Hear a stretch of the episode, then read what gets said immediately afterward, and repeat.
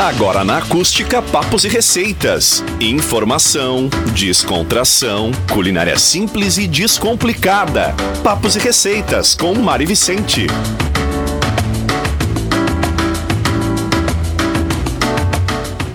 Olá, muito boa tarde, bem-vindos a mais um programa Papos e Receitas aqui na Acústica FM. Se você quiser uh, assistir o seu programa na sua Smart TV, se inscreve no canal da Acústica em youtube.com.br barra Acústica FM ou ainda em facebook.com barra Acústica FM e acompanhe o programa em vídeo. Você também pode enviar uma mensagem de áudio, vídeo ou texto em nosso WhatsApp, que o número é 51986 369700 e tem também o aplicativo Acústica que você baixa e curte em qualquer parte do mundo. E nas redes sociais, siga arroba Acústica FM. O Papos e Receitas de hoje começa com o oferecimento de PC Informática, Você Precisa, a gente tem, Pata Negra Empório Gourmet, Comer Bem para Viver Melhor, Nunes Cred, Soluções Financeiras e Boi na Brasa Confraria. Comer com qualidade vai ser só questão de escolha. E fiquem ligados que a maior liquidação da internet está chegando na região. Black Week Costa Doce. Descontos e condições especiais. Saiba, mais no site blackweekcostadoce.com.br. Realização Acústica FM de Lojas Costa Doce e a SIC. O programa de hoje, então vai falar sobre o Novembro Azul, uma campanha que estamos iniciando então aí neste mês de novembro. E para falar um pouquinho com a gente sobre esse assunto, nós convidamos a dona Dirlene Girardi, que é a vice-presidente lá da Liga Feminina de Combate ao Câncer, que vai nos falar um pouquinho aí do encerramento do Outubro Rosa e desse início aí do Novembro Azul. Boa tarde, dona Dirlene. Boa tarde, boa tarde a vocês aqui, boa tarde a todos que nos ouvem nesse momento.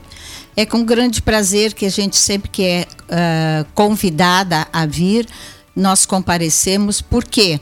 Porque é a oportunidade que nós temos de divulgar o trabalho, de motivar as pessoas, tá? E, e para que conheçam a Liga Feminina de Combate ao Câncer. Isso mesmo, dona Dilene, conta para nós como é que foi aí o encerramento do Outubro Rosa. Só felicidade? Só. O Outubro Rosa foi assim uma, uma atividade que trouxe um, um bem muito grande para nós, em primeiro lugar, porque eu, quando eu digo nós é todo o grupo todo o grupo da Liga, das jovens, da, das que conf, confecciona os trabalhos, a outra turma que dá o apoio, que eu já falei aqui uma vez, que nós somos um grupo de 84 voluntárias. Mas o, o, o Outubro Rosa é, teve uma participação assim da comunidade muito gratificante. Nós planejamos, contamos com a comunidade e ela respondeu. Foi muito, muito produtivo o outubro. Motivamos muito, muito.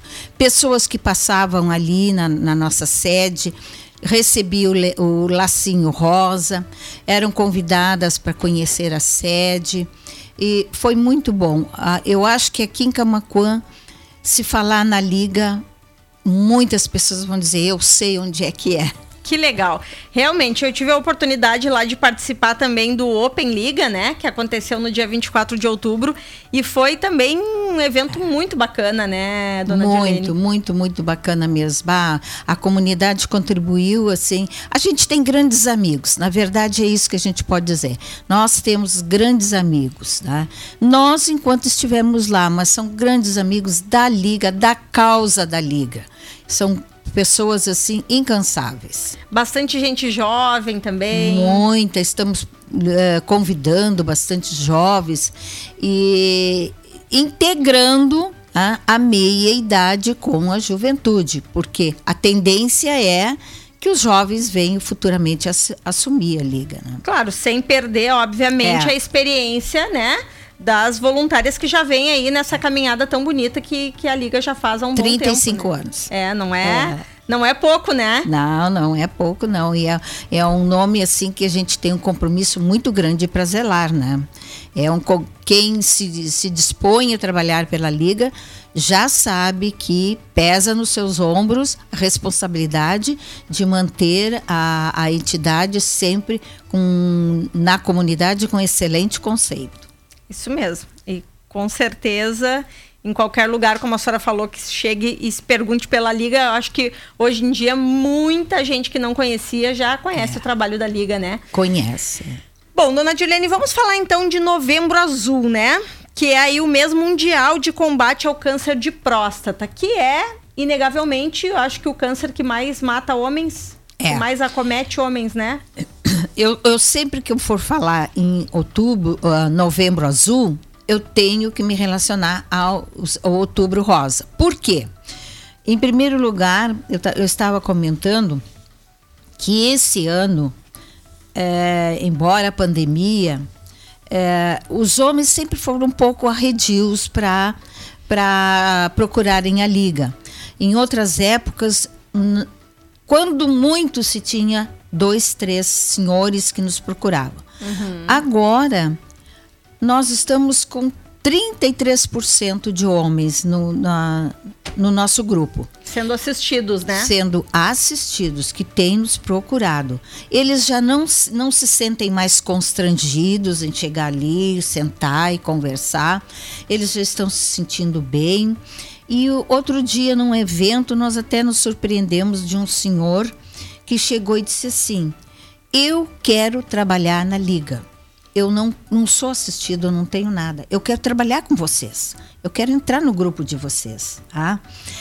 Aí nós ficamos assim muito contentes com aquilo. Que bacana. Mas o nosso nome, Liga Feminina, eu acho que é o, é o que afasta um pouquinho. Uhum. Tá? Foi, quem, quem criou a Liga foi uma mulher, por isso que ficou feminina. Mas a gente está batalhando para reverter isso aí. Tá? Eu até comentei com, a, com, as colegas lá que, sabe, a gente não fala tanto no feminino, só liga de combate ao câncer para criar na mente das pessoas, uhum. né, facilitar isso aí. Mas como é um órgão, né, uma, um, um, muito bem constituído, documentado e tudo, não dá para a gente simplesmente querer fazer Sim, alguma coisa. Então, no, no setembro, setembro rosa, no outubro rosa, aliás, uh, eles trabalharam conosco, eles participaram. Tá? Agora, o novembro o azul para eles, eles só vão, nós só vamos dar continuidade àquilo que nós, as tarefas que nós fizemos, uh, todo o trabalho que nós temos, né? Então, este ano nós não vamos ter assim especificamente um, uma programação marcante para o novembro rosa. Mas nos aguardem, nos aguardem nos próximos anos. Tá? E a ênfase toda foi no outubro, no outubro rosa. Então agora nós, como que nós estamos nos colocando à disposição? Uhum. Durante eh, o outubro nós fomos muito convidadas, participamos de várias entidades ah, fomos dar, uh, colocar uh, como é que é a liga, divulgar o trabalho da liga. E achamos muito interessante porque nos convidaram muito, sabe? Muito mesmo. Uh, seguidamente a gente disse, oh, tem tal convite, quem é que vai, quem é que não vai. Fizemos até amizade com pessoas de outras cidades. Que bacana. Arambaré veio nos visitar, a, a equipe de Arambaré, que também trabalha com, com câncer lá, com Uh, fomos, participamos da 16ª uh, região tradicionalista, que foi um encontro aqui em Camacuã. Tivemos uma tarde falando da Liga. No fim, no encontro, conhecemos o pessoal de São Lourenço, conhecemos de Tapes, conhecemos de Barra. Foi muito legal a troca que nós tivemos. E elas também ficaram conhecendo o nosso trabalho aqui, né? Então, a gente vê que não é só Camacuã né, que recebeu a Liga, que, que batalha pela Liga. As, as cidades menores também estão abraçando essa causa. Ah, que bacana. É importante hum. essa troca, é. né? Porque afinal de contas, Camacuã acaba sendo um polo aqui É. da, nossa, da nossa região e o trabalho de vocês é um trabalho muito sério, né? Muito sério. Então, é um trabalho conhecido e que acaba chamando atenção e até provavelmente causando curiosidade Não, em quem vieram nos visitar, vieram ver o Pra nosso conhecer o trabalho, trabalho. de perto, assim, porque como a gente já é uma entidade muito bem estruturada em Camaquã, nós temos muita coisa a mostrar uma- em termos de organização, né? E quem está iniciando se assusta um pouquinho, né? Como que a gente vai conseguir tudo Sim, isso, sim. né? Então elas vieram, vieram, a- até nossas camisetas compraram. Ah, que bacana, que legal. Então, no Novembro Azul vai ser dado continuidade ao trabalho que já iniciaram lá no Outubro Rosa. é. Dona Dirlene, a senhora estava me falando que ah, hoje são 60 assistidos, né? 60 assistidos. E são. desses 60, 20 são homens. São. E tem uma desses 20, de, eh, nós temos eh, 60 assistidos. Nós temos, por isso que eu sentei aqui para ver. De, uma turma que recebe a cesta básica, né? Uhum. Uma turma bem grande, são são que recebem a cesta básica são vi- ahn, são mais de 20 assistidos, mas que recebem a cesta básica são 20. E, e, e as. Não, não, peraí, me enganei. Meus dados aqui. São 20 homens que participam, que são assistidos. Certo. E desses 20, 13 recebem a cesta básica. Nossa, então o número de cestas básicas é bem grande É, entre os cesta homens. básica, nós distribuímos. Já estamos com 40 cestas Mens- Mensais. mensais. Hoje era o dia de receber a cesta básica. 27, então, É, mulheres e é, 13 homens é, recebem a de cesta, cesta básica. básica, sim. tá? É um número bem Então, significativo, né? Sim. é, o que, que a gente entende com, com essa estatística? aí? Entende o seguinte, que no momento que o, o- talvez o, o chefe da casa, né, o, o da família, o cabeça de família, é acometido por essa doença por falta de prevenção, balança todo o equilíbrio da casa, né? Então eles chegam e dizem que, que precisam de ajuda também, não é só a mulher. Mas o que eu ia te colocar que a gente, o- a gente trabalhou muito no Outubro Rosa, é, motivando, mobilizando, é, querendo que as pessoas entendessem que o grande legado de tudo isso é a prevenção que é o que pode evitar uma tragédia maior, um- de chegar numa, num, num momento que não tenha mais nada que fazer. Isso da da- nós trabalhamos as, as mulheres, então agora nós vamos trabalhar os homens também. Esses que nos, que nos ouvem, senhores, rapazes que nos ouvem, e que não são os nossos amigos lá da Liga, porque os nossos amigos da Liga já são, já sabem de tudo isso procurem a pre- prevenção. Nesse mês que o governo também apoia a prevenção, é muita coisa facilitada, ah, muito exame. Então, que eles procurem, né? saiam do seu casulo e procurem porque tá séria a doença. Tá e lembrando, né, dona Dirlene, que a prevenção ela tem que acontecer o ano inteiro, né? Nós falamos aqui, inclusive, ah, voltando um pouquinho a alguns programas atrás sobre a questão da mamografia, Uhum. Sim. né, que tem durante o ano inteiro. A Lídia lá do hospital nos falou, inclusive, que tem meses em que a cota sobra a mamografia pelo SUS. É. E mulheres não fazem, e aí acaba, ah, acabam deixando para fazer em outubro, mas não tem porquê, né? Não Porque pode tem esperar. mamografia pelo SUS o ano inteiro. É, é. E pior ainda, tu deixar para um mês que tu sabe que tem muito mais procura, É. né? Que não tem essa necessidade. Então, que se faça essa procura ao longo do ano, né? Se faça essa busca aí ao longo do ano para tentar, caso a pessoa tenha algum problema, diagnosticar cedo, tratar Sim, cedo, né? sim, Porque é. A gente sabe que hoje em dia as possibilidades de cura e tudo mais são eh, infinitamente maiores, são, né? São, tem possibilidade sim de e, e sempre que é, é, a gente está vendo agora até na, na- na- os, na- nas televisões os artistas dando depoimento, né, que descobriram com antecedência, que fizeram o tratamento, estão voltando a trabalhar normal, né? Sim. E os homens, a incidência é próstata.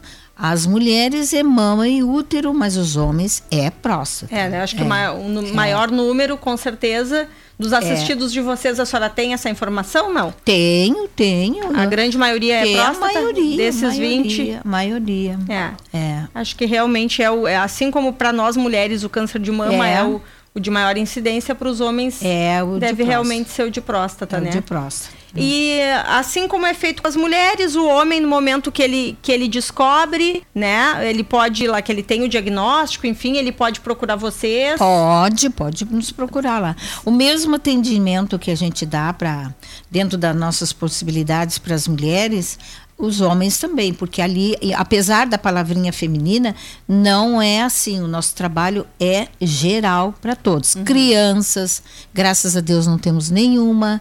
É para criança, mulheres, jovens e, e os homens também. Podem chegar sem constrangimento. É, então, bem importante falar sobre isso, né? Eu- nós vimos falando ali fora do ar que ah, eu acho que de tanto se falar, né, que a Liga também atende homens, aumentou esse número. É, né? é o que a gente acha, né? que- Então, é bem importante a gente sempre salientar. Então, a Liga atende não só mulheres, atende É. também homens, se tiverem necessidade, precisa ah, procurar encaminhar um exame, alguma coisa, É. vocês É, dão e, essa ajuda, pô, né? Vá conversar com a gente, que sempre dentro do- da nossa capacidade, Uhum. daquilo que a gente dispõe, e eh, se encaminha de uma forma ou de outra. A gente, claro que às vezes Orientam, outro né? dia, outro dia foi uma, uma moça lá solicitar um remédio, Uhum. Mas o remédio dela custava 4 mil reais. Puxa vida, é, aí, aí Aí um fugiu pouquinho. completamente das nossas possibilidades, né? Sim. Mas a gente deu muito, muito, confortou muito, deu outras dicas que ela poderia procurar, Uhum. né? E então às vezes foge do nosso alcance. Mas a gente nunca deixa a pessoa sair sem uma palavra de apoio, de incentivo, de carinho dali, que eles, de qualquer forma, eles são. É, E até a própria orientação de onde buscar, É, né, dona, é, Dirlene? Porque daqui a pouco, é. claro, a Liga não vai ter condições de dar um remédio de 4 Sim, mil, mas daqui a sim. pouco vai orientar Sim, onde a pessoa vai poder procurar, é, né? Orientamos, sim. Então, isso, isso já é um, um caminho bem importante, É. porque ah, daqui a pouco a pessoa né, se, se, se vê diagnosticada com câncer, não sabe que rumo. desorientada, né? né? Exatamente. não- Fica desorientada, não sabe. Isso, Então a não gente está ali para Para onde ir, com quem falar, É. vocês estão lá para É. com a mão estendida para receber essas pessoas. Estamos, sim, sem dúvida. Então, ah, Valesca, temos uma receitinha aí para compartilhar.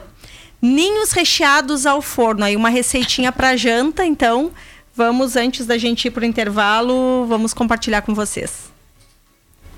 Oi, gente. A receita que eu trouxe para vocês é uma receita muito prática. São ninhos recheados ao forno. Nada mais é que massa tipo ninho recheada e gratinada. Vamos aos ingredientes? 500 gramas de macarrão tipo ninho, um pote de requeijão, 150 gramas de presunto, 200 gramas de queijo mussarela escamado, dois sachês de molho de tomate. Esta é uma receita que existem várias formas de prepará-la. Eu gosto de fazer da seguinte forma: disponho os ninhos em um refratário, coloco um pouquinho do molho de tomate apenas para forrar o fundo do prato. Logo após, coloco um pouco de água quente, pouca mesmo, também só para dar aquela forradinha no prato e uma leve amolecida nos ninhos. Depois, chegou a hora de rechear os ninhos. Com a ajuda de uma colher, eu vou colocar em cada um deles requeijão, presunto em pedaços e finalizo com o queijo escamado. Feito isso, completo o meu prato com molho de tomate e água para após levar ao forno para gratinar. No forno, além de gratinar o queijo, ele vai amolecer a massa, para aí sim deixar nosso prato lindo e saboroso. Ficamos todas aqui com água na boca, né? Querendo comer essa, essa massa. E é bem fácil de fazer, né? Deliciosa e fácil. É. Dona Dilene, quero então antes de, de agradecer a sua participação, lembrar para o pessoal aí ficar ligado que agora em novembro tem mais um evento da Liga que vai ser a Parrija, né? É, não temos ainda, não vamos divulgar data nem, na, nem maiores de informações, porque o pessoal está trabalhando nisso, né? Nessa organização. Mas assim que tiver a gente está à disposição aqui para divulgar, tá, dona Dilene? É. Pode nos mandar as informações. Não, sem gente... dúvida. Nós já estamos na campanha das doações, né? Uhum. Dos ingredientes. Sim. Porque é grande quantidade, né? Claro. E eu já de, aviso de antemão que a, ela vai acontecer ali no local da Liga. Ah, que bacana! Ah, nós estamos trabalhando em, em, torno da nossa casa agora, tá? Isso aí. E quero agradecer tá, o teu convite, muito obrigada. E vocês podem ter a certeza que sempre que a gente tiver alguma informação, alguma coisa que possa contribuir, nós estamos às ordens. Isso aí, tá? nós também somos parceiros da Liga, precisando, a gente está por aqui, tá bem? Tá, Muito okay. obrigada e nós vamos para um rápido intervalo e já voltamos. Estamos de volta com o programa Papos e Receitas. Volta com o programa Papos e Receitas e a PC Informática tem muito mais do que equipamentos de informática. Acesse nosso site e confira pcinformática.info. Agora é possível comprar vinhos online. Acesse patanegraempório.com.br e realize suas compras. A entrega é para todo o Brasil. Crédito rápido e fácil, dinheiro na conta em até 24 horas é na Nunes Cred. Acesse nunescred.com.br e saiba mais. Experimente os cortes assados a lenha e temperados à moda uruguaia no Boi na Brasa Confraria. Manuel da Silva Pacheco, 330. E agora a gente recebe uh, com muito carinho o doutor Renan Lemos. Muito boa tarde. Boa tarde, Mari. Boa tarde, Valesca. Boa, boa tarde a todos os ouvintes da Acústica. É sempre um prazer estar aqui. Muito obrigado por ter disponibilizado o seu tempo, que eu sei que é corrido, para nos tirar umas dúvidas aqui, doutor. Bom, o assunto então de hoje é o Novembro Azul, né? É aí então a, a o mês mundial de combate ao câncer de próstata, prevenção do, do câncer de próstata. Já quero uh, começar lhe perguntando sobre sintomas do câncer de próstata. Certo, tá bem. Mário, só, para a gente fazer um, um, complemento, então, foi um, um, Novembro Azul, na verdade, ele surgiu na Austrália em 2003, né, então já faz 20 anos, e no Brasil uh, faz 7 anos, né, que, que, que já há, né.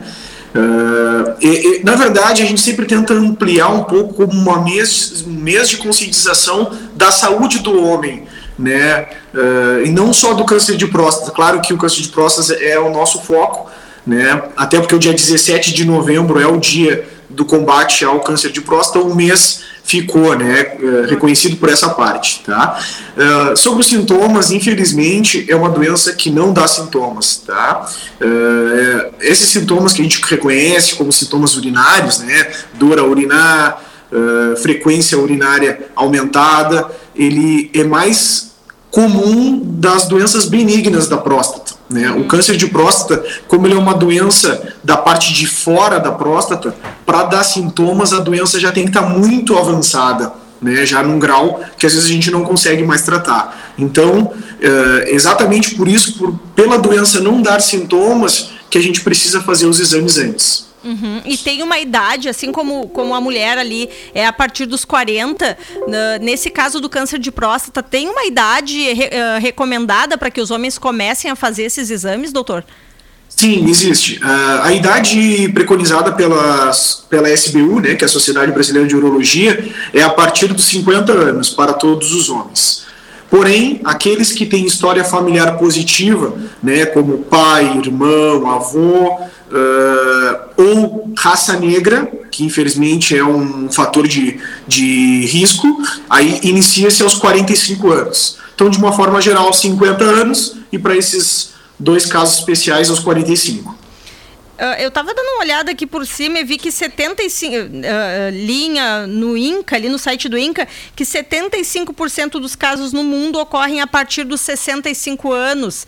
Ele, ele é considerado uma doença, então, normalmente de pessoas de mais idade?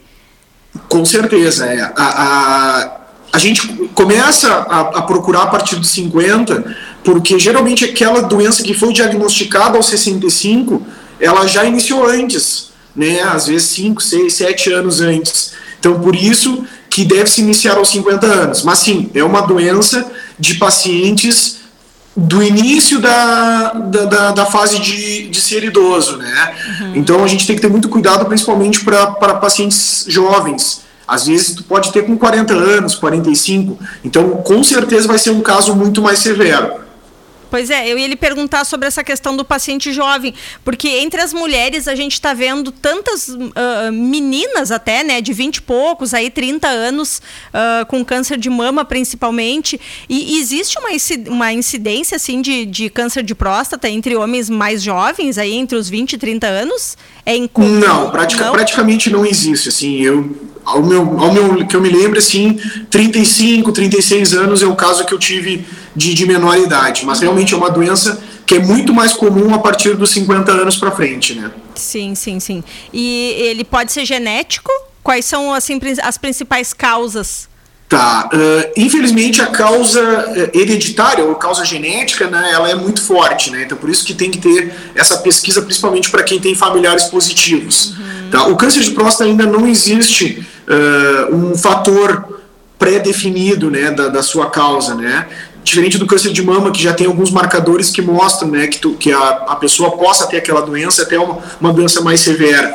No câncer de próstata ainda está se pesquisando, ainda não existe um fator que, que predispõe a maior ou menor. A gente sabe que pacientes que fumam, pacientes que são obesos, pacientes sedentários, eles podem ter um cursor de doença mais grave. Não quer dizer que eles têm mais chance de ter a doença, uhum. mas se tiver a doença, eles vão ter mais grave.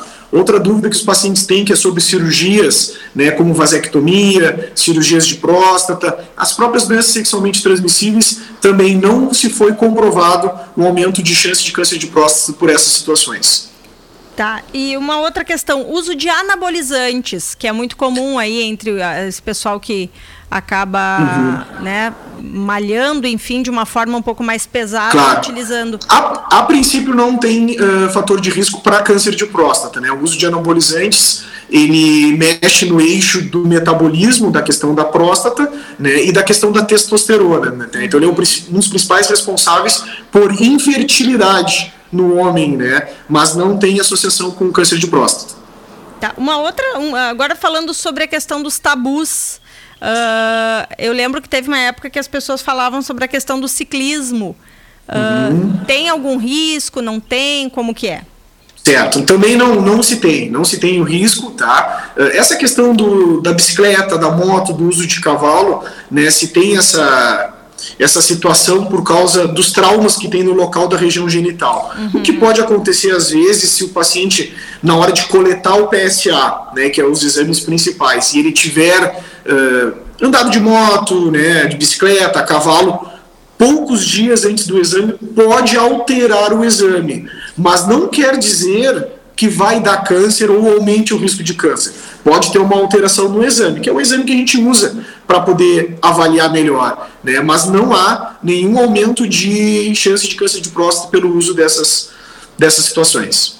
Então, os dois principais uh, exames para o diagnóstico são PSA é e o exame do toque. Tá, né? com, esses, com esses, dois, esses dois fatores, a gente tem um complemento. Né? Tá. O PSA, eu sempre falo para os nossos pacientes aqui que nos procuram, uh, ele é um nosso melhor exame, mas ele não é um bom exame. Por que, que ele não é um bom exame? Porque ele erra em torno de 20% a 30% das vezes. Hum. Se ele está muito baixo, não quer dizer que tu não tenha. E se tu tem muito alto, não quer dizer que tu tenha. Né? Então a gente precisa usar outras situações né, como o próprio PSA livre, né, que a gente pede junto do PSA total, que é esse exame que nós estamos solicitando, a densidade do PSA, que a gente precisa fazer um cálculo durante a consulta, né, uh, exames de urina, por exemplo, para descartar uma infecção, né, e outros exames também que podem fazer essas alterações no PSA. O exame do toque também é de suma importância, acaba complementando esse exame do PSA. Com os dois, a gente tem uma boa ideia se esse paciente tem algum risco de ter câncer de próstata naquele momento. Tá, e deixa eu lhe perguntar uma outra coisa. Uh, o PSA, especificamente, para os nossos ouvintes que não sabem o que, que significa, ele é um exame, é feito uma coleta de sangue É isso? isso, exatamente. O PSA né, é, é um termo em inglês que quer dizer um antígeno específico da próstata. Né? Então ele é produzido 99,9% na próstata. E foi se percebendo com o passar dos anos, ali na década de 80, que os pacientes que tinham câncer de próstata, eles tinham esse marcador aumentado. Né? Ah, então começaram-se as pesquisas naquela época e se percebeu que realmente ele era um exame que podia fazer o que a gente chama de rastreio. Né? Ele não é diagnóstico, ele é um rastreio. Então tu começa a fazer aquele exame, se tiver alterado, aí se, né, aí se começa uma, uma pesquisa mais forte. Por exemplo, se tu tiver uma suspeita alta de câncer, pelo PSA, pelo exame do toque, ou pela ressonância magnética, que é um exame hoje que se usa muito, aí se faz uma biópsia da próstata. E aí sim se terá confirmação ou não da doença. Certo. Bom, uh, diagnóstico feito, uh, apareceu o, o, o homem está com câncer de próstata. Qual que é inicialmente o tratamento que ele vai ter que fazer? Tá, Cada caso é um caso? Como que funciona? É, Maria, exatamente. Cada caso é um caso. E o câncer de próstata, ele tem uma certa diferença para outras doenças né, da, da, das outras partes do corpo, porque ele tem uma classificação de severidade, certo? Que vai do grau 6 ao grau 10. Existe o 6, o 7, o 8, o 9 e o 10. O grau 6 é o grau mais leve. Pra, só para tu ter uma noção, dependendo do caso, o câncer de próstata grau 6 não se faz tratamento. Ele é tão indolente, ele não vai te trazer nenhum prejuízo para o teu corpo até 10 anos, que aí tu vai decidir com o paciente. Por exemplo, você tem um paciente de 75 anos, diabético, uh, obeso, e tem esse grau 6, talvez eu não vou fazer nenhum tratamento, porque o tratamento vai trazer mais malefícios do que benefícios para o paciente. Ah, tá? Okay. Existe o grau 7, que é o grau mais comum, certo? Esse sim precisa fazer um tratamento, porque ele vai trazer algum malefício nos próximos anos para o paciente. E aí a gente tem a cirurgia, tá? que se chama-se prostatectomia, tu retira toda a glândula, e existe a radioterapia. São as, a, os dois principais tratamentos com uma alta taxa de cura, acima de 90%. Às vezes precisa se fazer os dois. Se faz a cirurgia e se complementa com a radioterapia. Nos casos mais severos, grau 8, grau 9, grau 10, tem que se avaliar caso a caso. Infelizmente, quando está nesse grau, às vezes já, a doença já está muito avançada, já tem metástase. Aí não há mais indicação de fazer uma cirurgia curativa. Aí se tem uh, hormonioterapia, que são injeções, existe medicações que bloqueiam o câncer, né, que fazem ele dormir, né, que são comprimidos, e existe no último grau, infelizmente, quando a doença já está muito avançada, quimioterapia. Né? Então, por cima, assim, existem seis a sete tipos de tratamento, né, que vai do mais leve ao mais severo, e, e dependendo de cada paciente também precisa ser avaliado. Certo. Uh, deixa eu fiquei com uma dúvida. Por exemplo, no grau 6, daqui a pouco né, o paciente foi diagnosticado, mas está com o grau 6. Ele não pode evoluir? Não? Ele fica ali naquele. Não, ótima pergunta, ótima pergunta. Sim, ele pode evoluir. Por isso que ele precisa ser acompanhado ah, entendi. bem pertinho, como a gente diz. Uhum. Tá? A gente chama isso de vigilância ativa. Então é um tratamento que a gente não vai fazer uma terapia específica, mas vai acompanhar aquele paciente. E como é que eu acompanho aquele paciente? Com o PSA. Né? Geralmente esse paciente vai ter um PSA bem baixo, em torno de 4, 5, 6. Né? Se esse PSA começar a subir, quer dizer que aquele que aquela doença que estava quietinha ali, que seria indolente, ela está querendo ficar um pouco mais agressiva. E aí, talvez nesse momento, a indicação de tratamento. Ah, doutor, mas se, como é que eu vou saber se ele vai evoluir ou não? Isso ainda a ciência não nos traz essa resposta. Possivelmente vai existir marcadores que vão dizer se o meu grau 6 vai se transformar num grau 7 ou se o meu grau 6 vai ser sempre um grau 6. Né? Então a gente precisa acompanhar de perto esse paciente para ver se realmente não pode evoluir. A gente falou bastante aí durante o Outubro Rosa nessa questão justamente do acompanhamento médico, né? De, uh, de que as mulheres evitassem de ir fazer, principalmente a mamografia, que é um exame que tu pode fazer sem o, a solicitação médica, mas que elas evitassem de fazer sem esse acompanhamento, né? A mesma Sim. coisa o PSA, né? Porque daqui a pouco a pessoa que não conhece, não sabe fazer a leitura. Uh, como claro, deve com ser, né? certeza. né? Sim, sim. Não, isso é muito comum. A gente eu chego aqui no consultório, pacientes com muitas dúvidas, né, sobre o PSA. Uh, mas, Mari, nesse caso, às vezes a gente até prefere, porque pelo menos ele procurou o atendimento. Uhum. Né? Mesmo que esse PSA traga dúvida, ou ele esteja alto e não seja nada, mas pelo menos ele me trouxe a consulta, a gente vai conversar, vai explicar. Né? E eu sempre falo para os pacientes: melhor do que um PSA é tu ter dois PSAs porque aí tu tem uma linha de referência para tu poder fazer um acompanhamento. Tu ter um PSA, por exemplo, que, gente, que o valor de referência mais tradicional é o número 4, o valor de 4, né? Se aquele PSA é 5, será que ele tem alguma doença? Não sei, talvez vamos repetir. Se esse PSA se manter estável, possivelmente ele não tem uma doença maligna, ou pelo menos não tem uma doença severa. Né? Então, se o paciente já procurou, já fez um PSA, então ele vai procurar o atendimento médico, urologista, vai fazer o exame do toque e vai ser conversado. Claro que o ideal é que sempre tem um acompanhamento, isso é verdade. Sim, porque daqui a pouco a pessoa acha que, que olhando aqueles, aquelas referências, aqueles valores de referência, né, uh, tá tudo ok e quando vê não tá isso, okay isso. Assim, né? É, e se tu olhar o valor de referência, tu pode ter câncer de próstata com valor de referência abaixo do valor de referência. Né? Então, tu fazer o PSA é para tu fazer para levar para o médico, não é para tu interpretar o exame. Né? É, então, o urologista precisa, e não é fácil, tem várias vezes que a gente tem que usar vários exames para poder realmente indicar uma biópsia ou não indicar uma biópsia. Com certeza, eu imagino que sim, por isso que eu acho tão, tão, tão, tão importante mesmo que sempre haja esse acompanhamento médico a qualquer exame que se faça, né? Mesmo que faça o exame sem a solicitação do médico. Uh, bom, falamos do tratamento, então.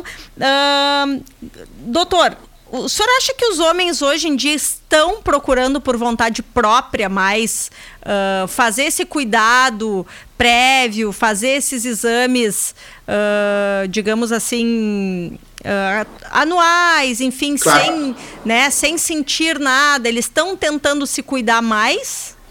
A impressão, né, pelo nosso dia a dia, que sim, e já existem estudos né, que, que estão mostrando que a faixa etária né, essa era dos pacientes de em torno de 50 anos, eles procuram mais do que aquela faixa etária dos 70 anos. Isso é verdade. Isso tem a ver muito com geração. Né? A gente fala que, né, por exemplo, na idade dos meus avós, hoje, que seria em torno de 70, 80 anos, se existia uma vergonha muito grande, né, de naquela questão, ah, se eu for no médico, eu vou descobrir alguma coisa. Então eu prefiro não ir, né, e, e simplesmente quando ficar doente, realmente não ter o que fazer né? Essa era a situação.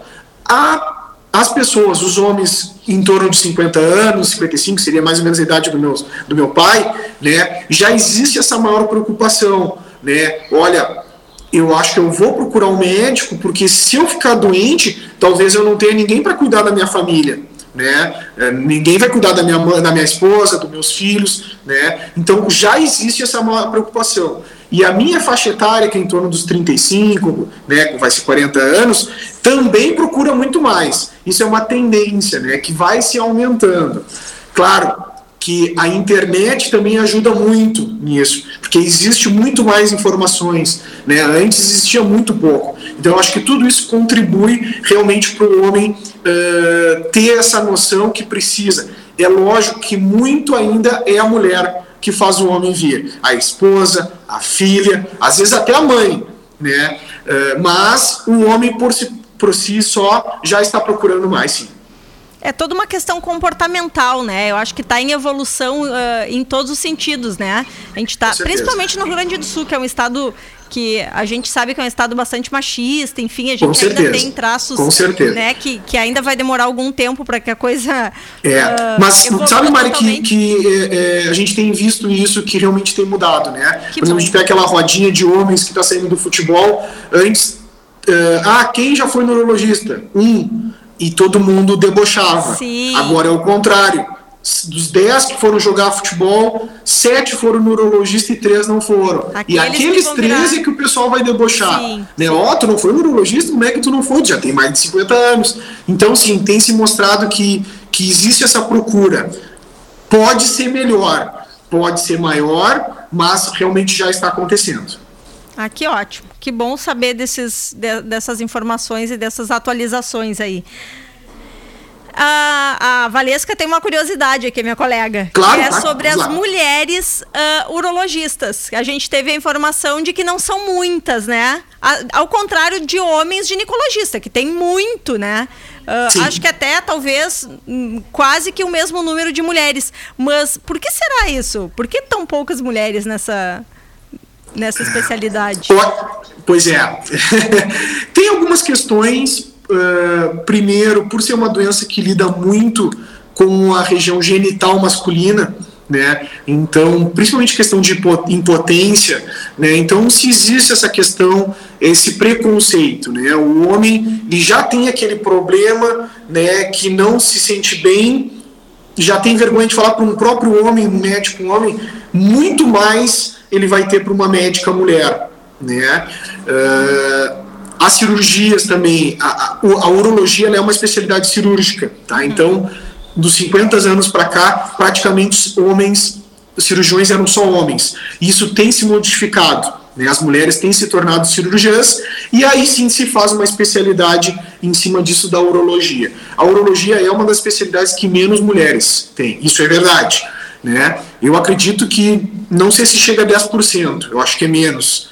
Tá? Mas tem se, tem se mudado. Cada vez mais as mulheres têm se transformado em cirurgiãs e também mais mulheres têm se tornado em urologistas.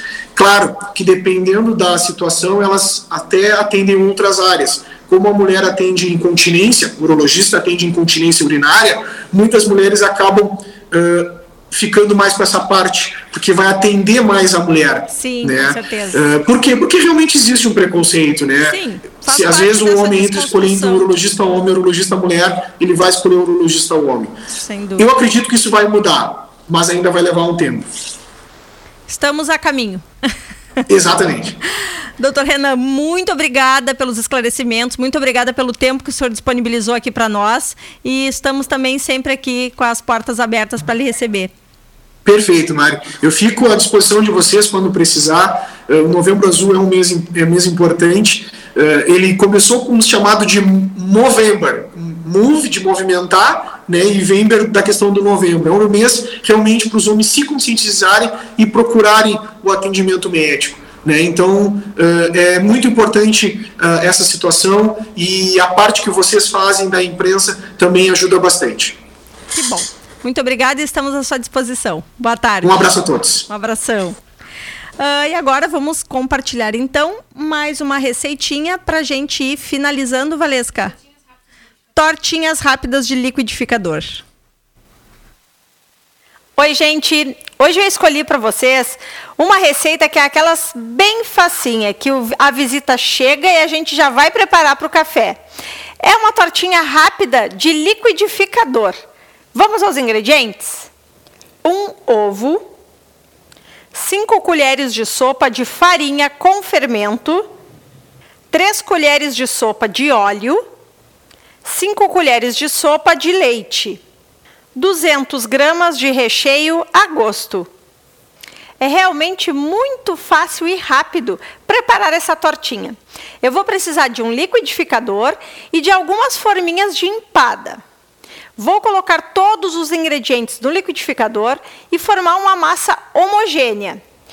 Vou untar minhas forminhas com manteiga ou margarina ou até desmoldante, quem tiver em casa. Vou colocar a metade da massa.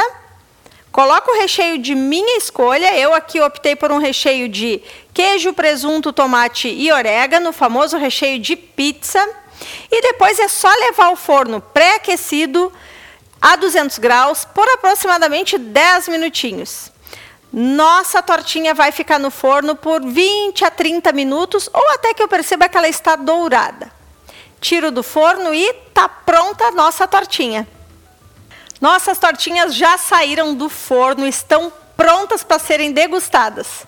Vamos ver se ficaram boas? Então tá, gente. Até quarta que vem. Muito obrigada. Tchau, tchau. Você ouviu Papos e Receitas aqui na Acústica, com a culinarista Mari Vicente.